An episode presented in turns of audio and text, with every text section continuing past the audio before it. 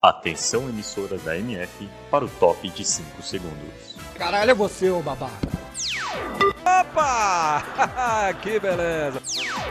Olha, eu não sei o que aconteceu, se aconteceu, não tô sabendo. Vai dar! Vai, não vai dar! Pô, meu irmão, acho que o Jorge Henrique joga muito mais que o Romário. Ô, sem noção! Tá falando merda, meu irmão! Tá falando merda, compadre! Não entende porra nenhuma de futebol, rapaz! Cala a boca aí, compadre! Começou! Olá, meus amigos, estamos começando mais um podcast Mídia Futebolística, podcast MF que você pode escutar no mundo todo, na América Latina toda, no universo todo e onde mais você desejar. Podcast que é do nosso site mídiafutebolística.com. Você pode nos encontrar nas redes sociais, também no Instagram, no Twitter, com esse mesmo, com essa mesma graça, Mídia Futebolística. Junto comigo hoje estará o meu amigo Arthur. Opa, beleza? Tranquilo, Paris? Do meu outro lado, o mineiro carioca de Juiz de Fora, meu amigo Renato. Boa noite, bom dia, boa tarde para todos vocês. E nesta segunda-feira nublada e chuvosa aqui em Curitiba, não sei como está na cidade de vocês, falaremos um pouco de polêmicas envolvendo a estrutura, a base do nosso futebol brasileiro. Para começar, gostaria de trazer um tema à tona que a gente até começou a tratar no podcast passado, que é sobre clubes empresas ou uma gestão mais profissional do nosso futebol. Tem circulado novamente na Câmara dos Deputados uma proposta que foi arquivada em 2016 sobre a ideia de clubes de futebol no Brasil terem donos, terem capital aberto, serem de fato uma empresa que tem que, tem que gerar lucro e pagar dívidas. O que, que você acha desse assunto, Arthur, para a gente começar? Acho que isso é um dos grandes passos que daremos para conseguirmos modernizar nosso futebol e voltarmos a ter um futebol muito bom. Porque hoje em dia, meu, qualquer time gasta quanto quer, quando quer, como quer, em que jogador quer, não estuda investimento. Por isso que temos grandes fiascos como pagar 30 milhões no Borja, pagar 40 milhões no Pato, no Damião, porque tudo bem, não vai, o dinheiro não vai, não vai ser cobrado, você não vai falir por causa disso. Então acho que esse fato de ser um clube empresa vai só melhorar nosso futebol. Renato quer começar dando alguma ideia aí que você deseja plantar nesse comecinho de podcast? É, na verdade, finalmente, né, que isso pode ser mudado, né, porque já era para ter acontecido, porque como o Arthur falou, antes era uma bagunça do caramba, como por exemplo, vou citar um time em si que, se vocês não percebem, mas que tem essa cultura de gastar mais do que pode, o Cruzeiro. Cruzeiro ultimamente vem gastando muito dinheiro em jogadores que eles não podem pagar e, e tem a tradição de dar calote em todos. E essa proposta pode limitar um pouco essa situação, que é como diria, um top financeiro. Um top. Você está injetando dinheiro que você não tem para conquistar é, títulos, para conquistar resultados esportivos mais fortes. E agora vai ser um pouco mais é, nivelado comparado a, é, aos outros clubes que estão realmente tentando se sanar financeiramente. Apenas para a gente ter uma ilustração sobre como a gente está nesse quesito dívidas, um dos clubes que puxa o carro desse, dessa retomada desse texto na Câmara dos Deputados é o Botafogo. O Botafogo, que é um dos líderes em dívidas no país hoje, no último ranking lançado no ano passado, o Botafogo devia mais ou menos 719 milhões de reais entre dívidas trabalhistas, dívidas para fiadores, dívidas para o governo federal em si. E ele é um dos clubes que puxa essa lista, já que existe um rumor muito forte da compra do Botafogo pelos irmãos Moreira Salles, os irmãos cineastas cariocas que estariam interessados em comprar o time da Estrela Solitária. Além disso, o Botafogo também conta com os investimentos do youtuber Felipe Neto, que hoje talvez seja um dos empreendedores de mais sucesso no Brasil. E mais ou menos na mesma linha que vocês citaram, eu acho que é a minha opinião. Eu acho que seria muito bom para o nosso futebol. Nosso futebol hoje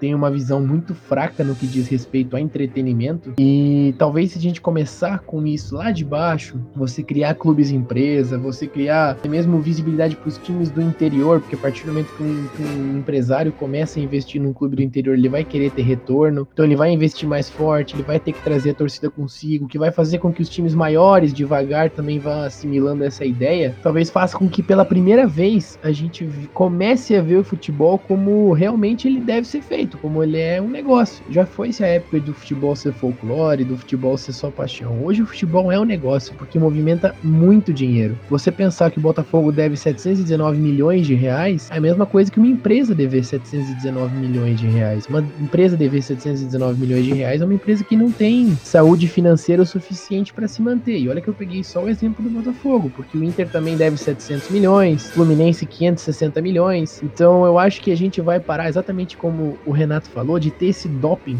financeiro que a gente costumava ter, como foi o Fluminense com a, com a Unimed. Acho que esse é um exemplo bem claro de um clube que não estava nem aí em querer ser um clube empresa, apenas colher seus resultados futebolísticos. Porque ao invés do, do da, da Unimed ou dos presidentes que passaram pelo Fluminense na época querer investir num futebol mais de base, querer construir um estádio decente para o Fluminense, uma categoria de base que os diretores de futebol no futuro soubessem vender bem os seus jogadores, não. Preferiu comprar medalhão, preferiu se encher em dívida, porque é a maneira mais fácil de você colher esses frutos a curto prazo, né? Então eu acho que isso realmente talvez acabe um pouco com esse imediatismo que a gente pensa no nosso futebol brasileiro de hoje. Querer ver o rival mal, querer ver o seu time bem, não importa qual seja o custo. Não, outra coisa é que Corinthians recentemente é, em 2014, inaugurou sua arena de Copa do Mundo e tudo mais. É, de lá para cá, todo ano surge promessa, surge negociação pelo naming rights. Por que uma empresa não coloca o naming rights? Porque além do fator da Globo e etc, ela não tem a certeza que o investimento dela vai valer a pena, porque a gestão do clube muitas vezes esse dinheiro para pagar, pagar dívidas, não é para é, reforçar o elenco, para fazer uma imagem melhor, para ganhar títulos, é para pagar o que deve. E eu acho que essa questão de a gente se tornar clube empresa pode também ajudar a segurar nossos, nossas promessas, nossas pratas da casa. Porque hoje em dia o empresário prefere muito mais mandar um jogador promessa para um clube mediano na Europa, porque ele sabe que lá ele vai ter um investimento em treino, uma boa estrutura para evoluir, assim como foi o caso do Lucas Perry, acho que é isso, o goleiro do São Paulo que foi emprestado pelo Crystal Palace, do que manter aqui no Brasil, porque o investimento, todo o dinheiro que entra é para pagar dívida. O Corinthians tem jogo que tem 2 milhões de renda na arena, nada vai para o futebol, tudo vai para pagar dívida. Então, se fosse uma empresa se a gente tivesse investimento realmente de um empresário com planejamento, falando, ó, vamos ter que lucrar no final do ano por causa disso, isso e aquilo, o futebol só teria evoluir, nosso futebol ia levar para outro patamar, e é só ver o que o Red Bull Brasil vem fazendo. No Campeonato Paulista, tá em primeiro do seu grupo, à frente do Santos. Se eu não me engano, é a melhor campanha geral do Campeonato Paulista. E é um clube empresa. É um clube que não gasta mais que pode, que tá sempre lá e tá começando a colher os frutos. Tem a melhor campanha do Brasileirão, do Campeonato Paulista, me desculpe. Na Série A. Então, para mim, só temos a, a ganhar com esse projeto de clube empresa. É, e pegar dois ganchos, na verdade, é, sobre o gancho do Arthur do, do Corinthians, que com o seu estádio, que para falar a verdade, se eu não me engano, a, uni, a principal dívida do Corinthians é o seu estádio. Porque é aquele negócio. O, o, estádio veio com mais de 1 bilhão e 200 milhões de reais, que teoricamente é a maior dívida do país. Só que é, é justamente a única, a única coisa que o Corinthians deve é o seu estádio. Porque se não fosse por isso, o Corinthians estaria numa situação parecida com o Flamengo, por exemplo, que, que tem todas as suas dívidas sanadas, que pode contratar jogador à vontade, tira a rascaeta do Cruzeiro por 15 milhões de euros, os caramba quatro. Mas o Corinthians, por causa de, é, principalmente do seu estádio, acaba que piorou. Tanto que é, é para mim era até melhor que o Corinthians ficasse no Pacaembu na época, que o Pacaembu era um estádio da prefeitura e ele não pagava aluguel, ele só pegava renda, é, cuidava do estádio e só. E o outro gancho, que era o gancho do Fluminense, é, o Fluminense, a, até pouquíssimo tempo, só tinha presidentes completamente incompetentes. Era impressionante como seus presidentes eram completos incompetentes. É, o Peter Simpson, por exemplo, na época que a Unimed já tinha saído, eles venderam Gerson e Kennedy. É, é, o que, que o Peter Simpson pensa? Ah, eu vou pagar a dívida, manter um clube decente. Ele falou: não, eu vou trazer o Ronaldinho Gaúcho. É, é, é como é que você pode ter uma, dívida decente? Como é que você pode ter um, é, uma saúde financeira decente fazendo contratação com, como Ronaldinho Gaúcho, pagando, sei lá, 800, 1 milhão de reais, sendo que você não tem dinheiro nem para comprar, sei lá, o Zezinho da padaria para o seu time? E agora está melhorando um pouco, sim. É, o Pedro Abad tem essa campanha, esse negócio de dívida de austeridade e tudo mais. Só que o problema é que o Pedro Abad é um completo incompetente. É impressionante, cara. É, o Pedro Abad, ultimamente, ele vinha fazendo. É, ele, tenta cortar dívidas e tudo mais, só que ele tenta cortar dívida da pior maneira possível, por exemplo, dispensar jogador pelo WhatsApp. Quem é que faz isso? Isso daí é uma completa, sei lá, é uma completa palhaçada. Mas agora, ultimamente, ele vem se ajustando, vem melhorando aos poucos. Ainda tá muito ruim, ainda tá ruim, mas ao que tudo indica, te, é, é, vai melhorar, só que muito, vai demorar muito, vai demorar muito mesmo. E agora com as eleições prováveis no Fluminense nessa, nesse ano, e o, o, futuro candidato que estão falando que vai ser o favorito para ganhar o título, é, não vai melhorar. E que vai ser o, o Celso Barros, que era justamente o, o principal responsável do, dessas dívidas violentas, e é o maior candidato para ganhar a presidência do Fluminense. Ah, e aí eu imagino como é que vai ser gastar dinheiro que você não tem, e vai ser um time que vai ser condenável. E o outro caso do Botafogo, é, o, o caso do Botafogo é até diferente, porque o Botafogo, ele tá nessa dívida que tá, com 700 milhões de reais, por causa justamente da época do Maurício Assunção, que era o, que saiu gastando, contra, contratando Sidor, contratando Lodeiro, é aquele, montando aquele time forte de 2013, 2014 no Botafogo. Só que o problema é que se o Fluminense não tinha renda, não tinha torcida para conseguir bancar essa questão, o Botafogo é pior. Porque o Botafogo não tem uma torcida forte. O Botafogo.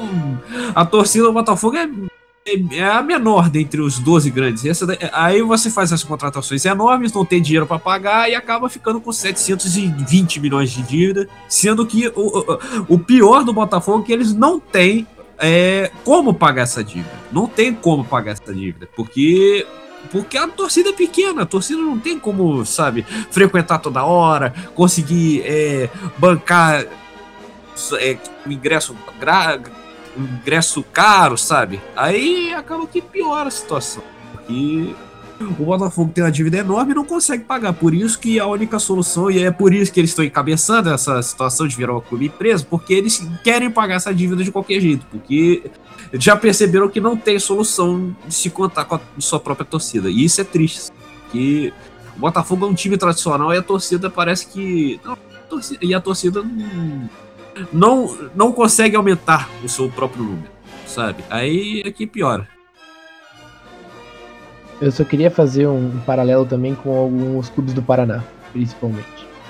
É, desde que foi anunciado que o Atlético Paranaense receberia a Copa do Mundo aqui em Curitiba, primeiro que o Atlético Paranaense já não tinha um estádio completo desde que a arena foi inaugurada, por vários problemas, já que no terreno do lado tinha uma escola, Aí o diretor da escola meio que se recusava a tirar a escola de lá, o dono da escola, no caso, se recusava a tirar a escola de lá e tudo mais. Em 2011 saiu um, um, um projeto de que o Atlético receberia, na verdade que a Arena da Baixada receberia a Copa do Mundo, porque Curitiba tinha sido anunciada como sede alguns anos antes, e nenhum projeto no Couto Pereira e nem na Vila Capanema tinham sido aceitos a prefeitura decidiu então abraçar o projeto do Atlético Paranaense, que já tinha um projeto modesto para reformar o estádio, mas que não, não era padrão FIFA. Então eles fizeram um acordo tripartite aqui no Paraná e ficou decidido que o Atlético pagaria um terço, que significaria o que ele tinha orçado na época para fazer essa reforma, que a prefeitura pagaria o outro terço e que o governo pagaria o último terço. Desde então, existem, existem algumas polêmicas quanto a esse acordo tripartite, porque a parte da prefeitura e do governo não cumpriram esse pagamento. Então, o Atlético, teoricamente, ainda paga essas dívidas, já está diminuindo essa dívida, provavelmente daqui um ou dois anos o Atlético termine de pagar essa dívida, mas o principal responsável para o Atlético conseguir pagar essa dívida com uma saúde financeira boa é que ele, eu acho que ele foi o único estádio da Copa que não se filiou a nenhuma construtora grande para fazer o estádio. Não foi nem OAS nem Odebrecht. O Atlético criou uma construtora chamada CAP SA, que foi a CAP SA que custeou toda a reforma. Então, querendo ou não, você financiar uma dívida com você mesmo é muito mais fácil do que você financiar uma dívida com uma construtora superfaturada. Então, é exatamente isso que aconteceu aqui no, no Atlético Paranaense. Então, desde 2011, o Atlético enfrentou várias, várias, várias dificuldades financeiras, ainda mais que no ano que foi anunciada a reforma, o Atlético chegou a ser rebaixado. Em paralelo, o time do Coxa é, começou a gastar muito. Porque começou a gastar meio desenfreado, o presidente do Coxa começou a gastar muito, montou os dois times vice-campeão da Copa do Brasil e hoje o Coritiba paga o preço disso. Então a gente consegue ver bem o que, que é um gestor com pensamento no futuro, com pensamento com a saúde financeira do clube, que é o Atlético Paranaense, que hoje, para mim, é um dos clubes que tem a melhor saúde financeira daqui do sul do Brasil. E o Coritiba, que é um time que vai para o seu segundo ano seguido de Série B, vendo suas cotas caírem 70% cota de TV e cota de sócio, patrocinador master. E é um time que hoje se apequenou bastante, justamente pelos gastos desenfreados do passado. Então eu acho que dá pra gente ver. Dá pra gente ver bem mais ou menos essas duas visões que é comum no futebol brasileiro. Um dirigente querendo mudar o panorama, até cito o exemplo do Bahia, depois que aconteceu aquela revolução que depuseram o presidente do Bahia, como o Bahia tá hoje, como o Vitória tá hoje. Vitória vai pro seu ano de Série B e não conseguiu se classificar no Campeonato Baiano, não venceu na Copa do Nordeste e tá fora da Copa do Brasil. Enquanto o Bahia, beleza, que perdeu na Sul-Americana, acontece mas é um clube que você vê com uma projeção muito maior em cenário nacional, justamente por ter essa profissionalização na gestão. Então eu acho que chega de amadorismo, passou a época do nosso amadorismo, mas alguns dirigentes ainda insistem nisso. Só para É, dar. sim, sim. Ah, tá. Não, É. desculpa. Só para dar uma finalizada no assunto, é...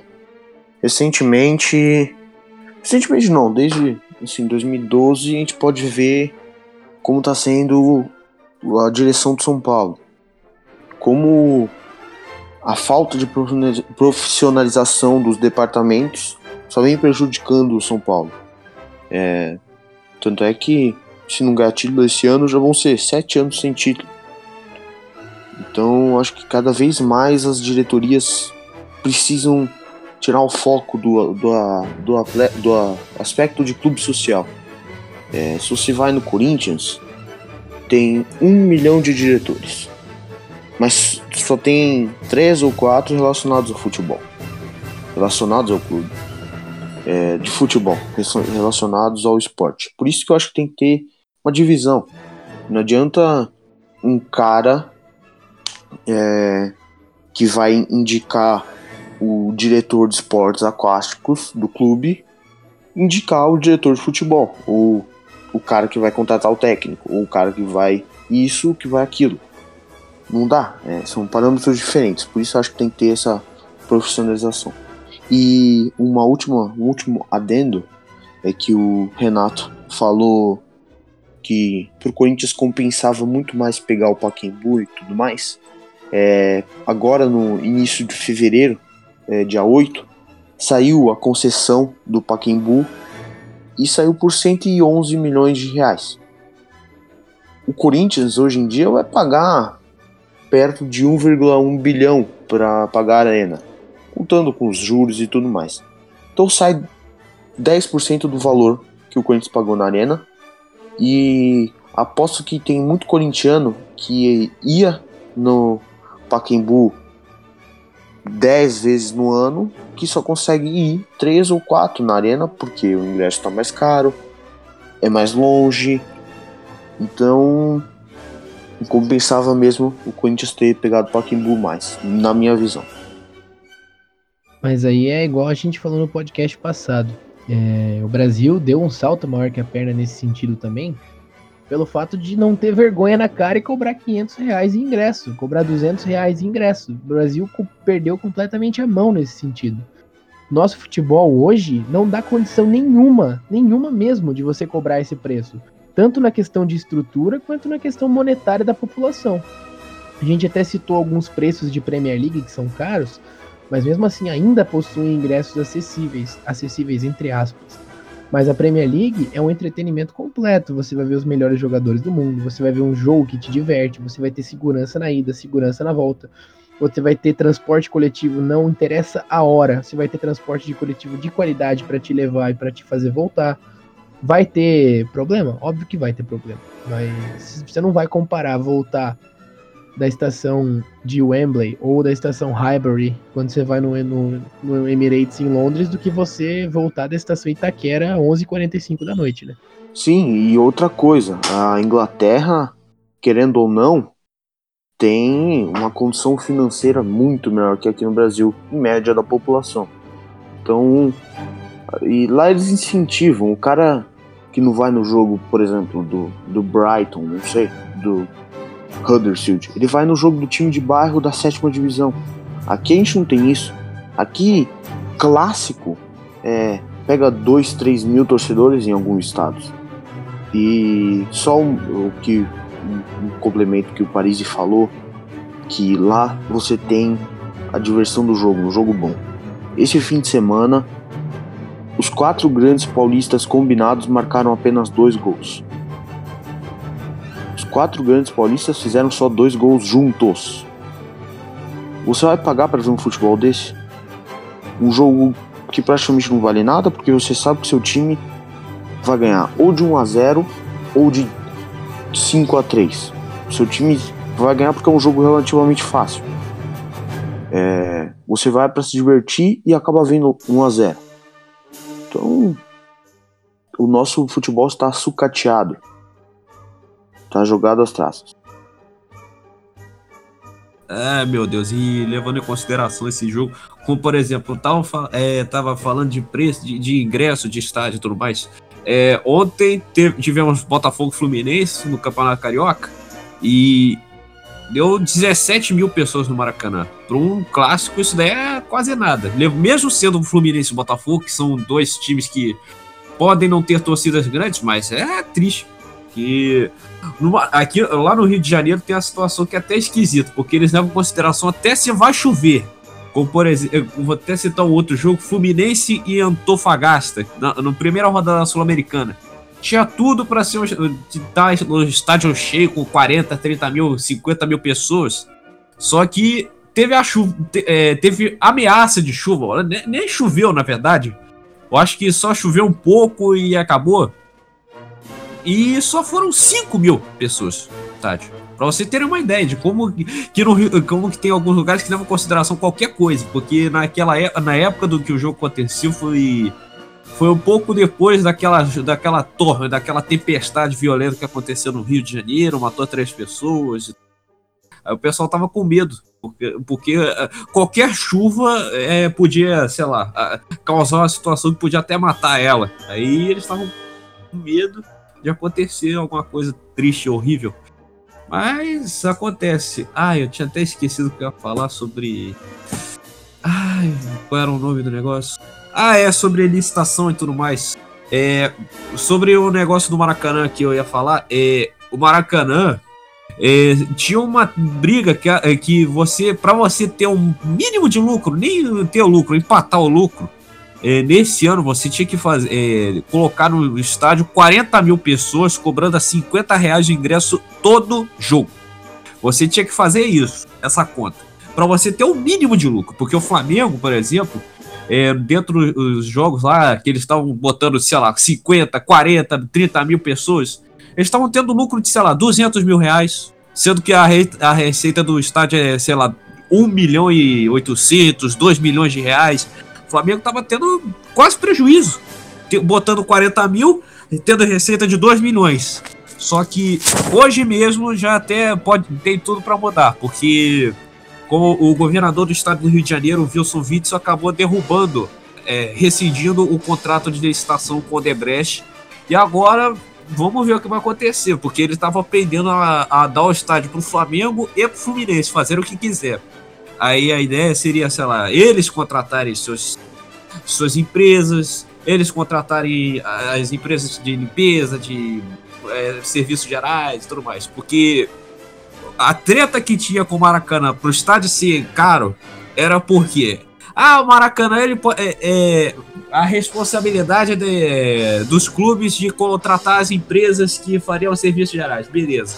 Só que o Odebrecht dava uma lista de qual empresa você podia pegar. Que, que se ele pegasse outra empresa que estava fora dessa lista, ele não podia jogar no estádio. Só que o negócio é que as empresas que eles pegaram era que, sei lá, sobrinho de Sérgio Cabral, é, tio de, sei lá, Luiz Fernando Pezão. É, é tudo amiguinho do, dos corruptos do Rio de Janeiro. do- dos corruptos do Rio de Janeiro. E acabava que o, o, o preço era três vezes mais caro do que o normal.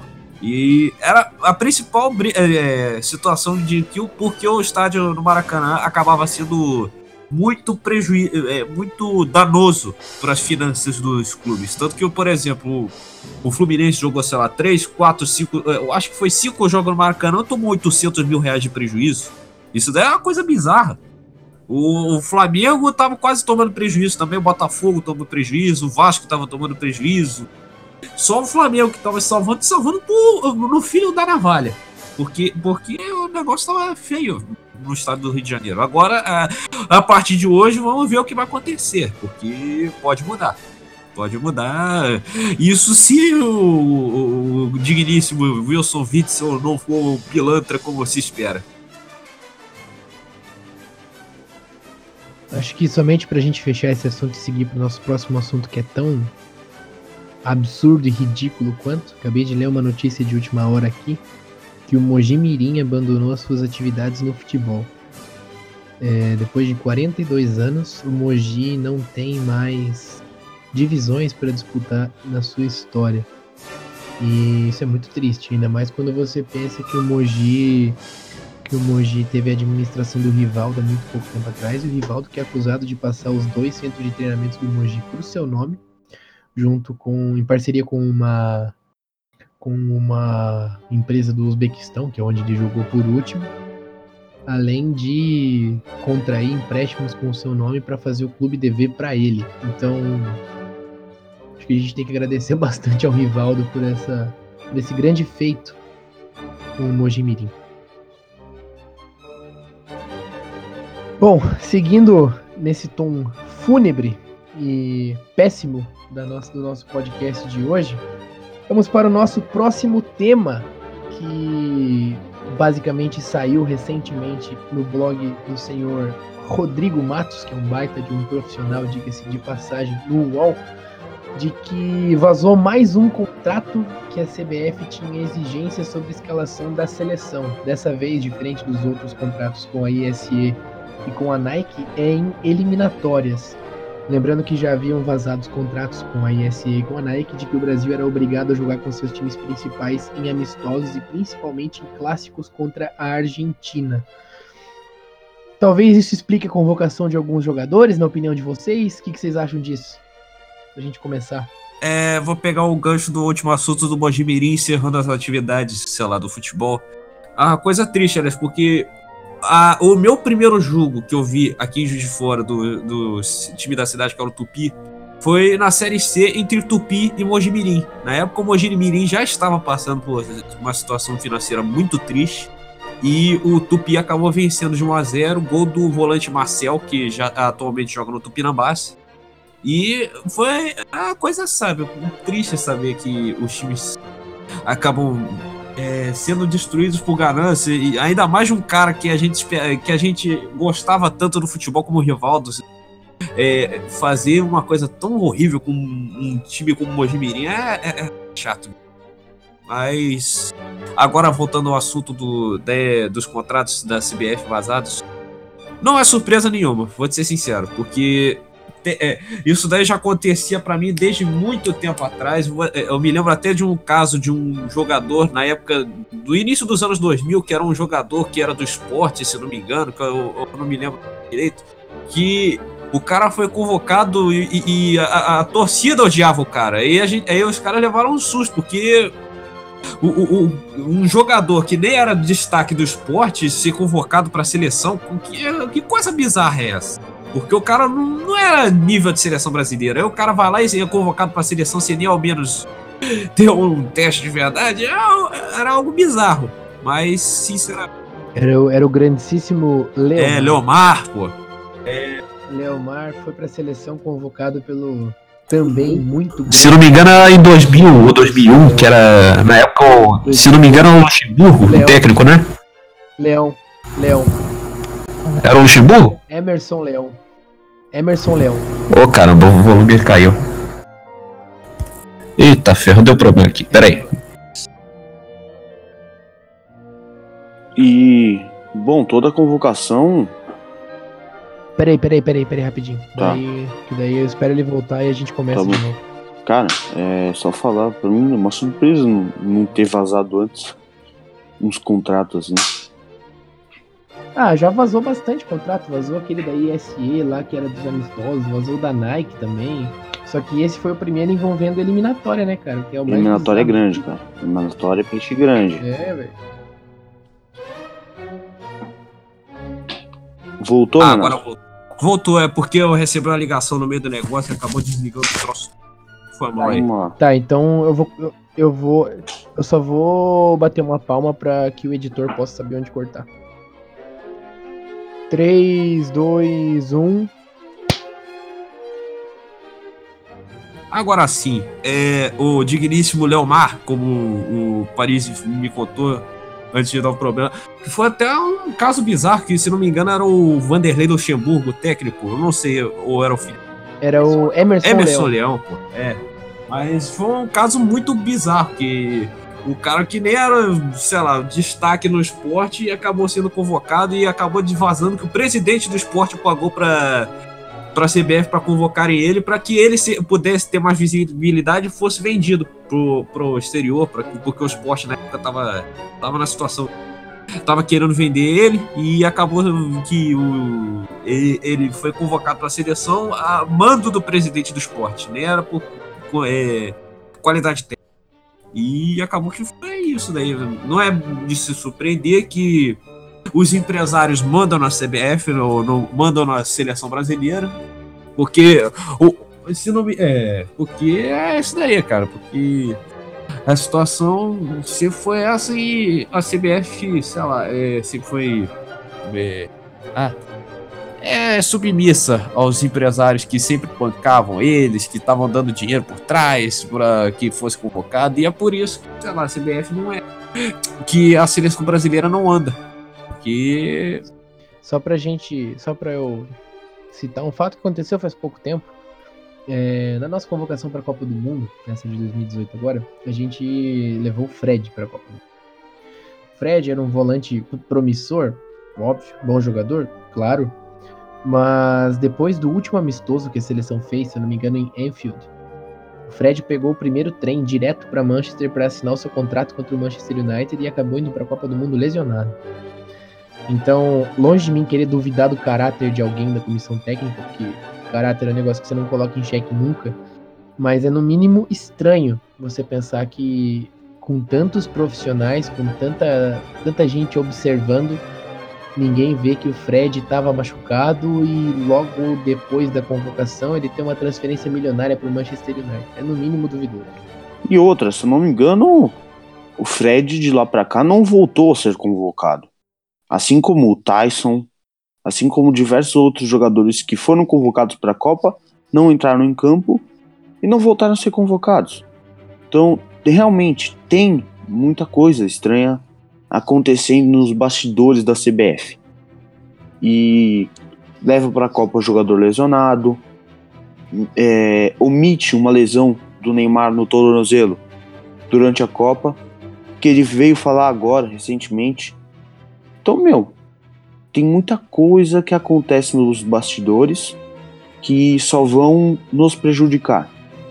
Então ainda falta alguma coisa no nosso, nas nossas, é, nas nossas, nossas federações, nossas seleções. E na seleção de base também a mesma coisa. Você vê grandes jogadores é, é, despontando na Copa São Paulo, você vai ver praticamente não tem passagem em divisão de base. Então acho que ainda falta. O Brasil, o Brasil e a CBF precisam se reformular para a gente voltar ao topo. Apenas para dar alguns detalhes sobre esse contrato, com a Full Play especificamente, o nome da empresa que a CBF tinha contrato sobre eliminatória, lembrando que é eliminatória. Não é amistoso, não é jogo contra o Qatar lá na puta que pariu, não é jogo contra, sei lá, Jordânia lá na Chechênia, não, é eliminatória. É um negócio que pode colocar o Brasil na Copa ou não. É a hora de fazer teste, é a hora de você jogar com um time competitivo. Será que era por isso que a gente sempre jogava com o mesmo time? E aí chega na Copa do Mundo, a gente fala, pô, cadê as soluções? Será que era por isso? É, é complicado, é complicado. E com esse contrato também, a Full Play é, exigia o direito exclusivo de negociações de contrato de televisão do Brasil nas eliminatórias. Como o Brasil, como a CBF dava preferência para Globo, é, a Full Play acabou processando a CBF no final de 2018 e exigia 40% dos valores desses contratos com a Globo. Justamente foi aí que veio à tona esse esse contrato. E esse contrato não é de ontem, não é de 2017, não, é da época do Ricardo Teixeira. Então, essa empresa que já é acusada de pagar propina estava envolvida com isso desde a época do Ricardo Teixeira. E depois do Ricardo Teixeira, a gente teve José Maria Marim, Marco Paulo Del Nero, agora o, o Nunes. A gente vai entrar com aquele caboclo e ninguém nunca, nunca foi questionado, nunca questionaram o Ricardo Teixeira sobre esse contrato, nem foram para a justiça para discutir essa legalidade dele. Então, lembrando, não é amistoso, não é, é não é não é jogo qualquer, é eliminatória, cara. É um negócio que pode decidir o futuro de uma seleção que nunca deixou de não ir para uma Copa do Mundo. Então, é complicado demais esse tipo de situação. A CBF disse que todas as convocações, na sua explicação, disse que todas as convocações são utilizadas no critério técnico, mas a gente sabe que não é assim agora veio ainda mais à tona esse tipo de contrato, faz a gente entender muita coisa que tá errada no nosso futebol lá atrás, desde esse, desse fechamento do Mojimirim, desde quando a gente comenta que os clubes não são geridos de maneira séria ou de empresa. E é um efeito cascata. É um efeito cascata que começa desde lá de cima errado e vai cascatear até a base do nosso futebol errado. Então, cara, é isso, eu acho que não tem mais muito que eu falar sobre, a não ser indignar vocês do mesmo jeito que a gente está indignado também. Só para dar um último, umas últimas provas, alguns casos de convocações meio estranhas na nossa seleção. Para a Copa América de 2015, o Dunga convocou o Jefferson, lateral esquerdo. O Jefferson, se você fala esse nome pro torcedor colorado do Internacional, ele tem vontade de matar o Jefferson, porque é um jogador que nunca fez nada no Inter, não se destacava, não tinha nada demais, a não ser ser empresariado pela Rogon. Rogon, que também é empresário de jogadores como Roberto Firmino, o Otávio do Porto, Luiz Gustavo, alguns outros jogadores com passagem na seleção, outros grandes jogadores, que coincidentemente o Roberto Firmino foi vendido logo depois da convocação para a Copa América de 2015. Então ainda tem muita, muita coisa estranha. Como volto a dizer, ainda tem muita coisa estranha, ainda tem uma caixa é, preta para ser aberta da CBF, porque sempre toda convocação tem alguma coisa polêmica. Por exemplo, agora, no final do ano, o Tite convocou um grande craque que joga numa liga super difícil, que é o Wallace, volante do Hannover 96, que não é nem titular, entendeu? É isso que tá. Tem muita coisa estranha. Toda convocação tem alguma convocação que não bate, algum jogador que ninguém nunca ouviu falar, que não se destaca.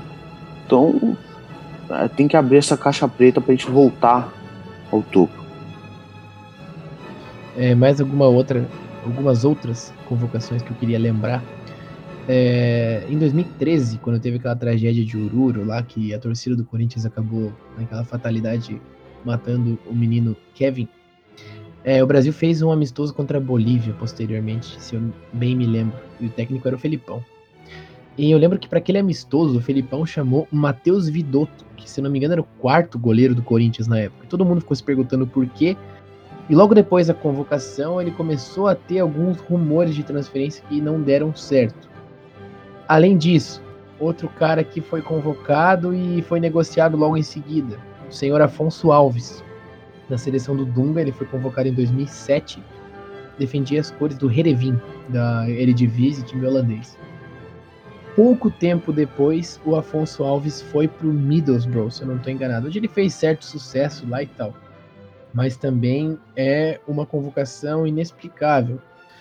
Tem várias outras que foram, sei lá, foram seguidas de de vendas logo em seguida. É, que é no mínimo estranha. Se eu não me engano, o Douglas Costa seguiu esse caminho também, né? Porque ele estava no no Shakhtar, ele começou a ser convocado e foi para o Bayern de Munique. Ali eu não, não, discuto, porque o Douglas Costa realmente é um bom jogador, mas é no mínimo estranho esse tipo de negociação logo após convocação. Com o William aconteceu mais ou menos a mesma coisa quando ele trocou o Shakhtar pelo Anji e posteriormente saindo do Anji, a Kashkarhala lá da Rússia foi para o Chelsea. Então, é no mínimo bizarro esse tipo de convocação e é mais bizarro ainda as transferências que vêm logo após. Então, é uma coisa que a gente vai ter que começar a ficar de olho de novo, porque a gente viu que vazaram contratos, a gente sabe da existência desses contratos, e agora faz com que todo mundo fique com o pé atrás em toda a convocação, seja do Wallace, seja do Tyson, seja do Militão, que foi. Tudo bem que tá fazendo uma temporada extraordinária no Porto, mas foi convocado e foi negociado com o Real Madrid. Então é realmente uma coisa que a gente tem que começar a ficar de olho, porque suspeitos existem, contratos existem, a gente sempre soube, isso que agora tá na nossa cara. E eu não sei como que a comissão técnica vai lidar com isso. Então, mas Parisi, só citando, você citou esse, esse amistoso contra a Bolívia. É, tô, eu procurei aqui. Bom, pela data, não era data FIFA. E eu procurando a escalação, só tinham jogadores que atuavam no Brasil. Talvez isso possa até dar uma explicada na convocação.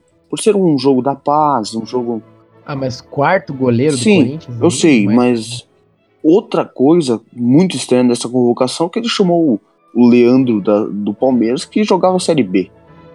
Então, querendo ou não, chamou alguns jogadores de níveis inferiores. É que o Leandro, o Felipão tinha um caso de amor com ele, né? Não sei até hoje da onde surgiu, acho que da época do Grêmio até. Mas de qualquer jeito, o, é, foi uma seleção, foi uma convocação muito. Não foi tradicional, entendeu? Mas do mesmo jeito, convocar o quarto zagueiro, o quarto goleiro que nunca, nunca entrou em campo pelo Corinthians. Tanto é que foi, agora tá no Figueirense. Saiu de graça.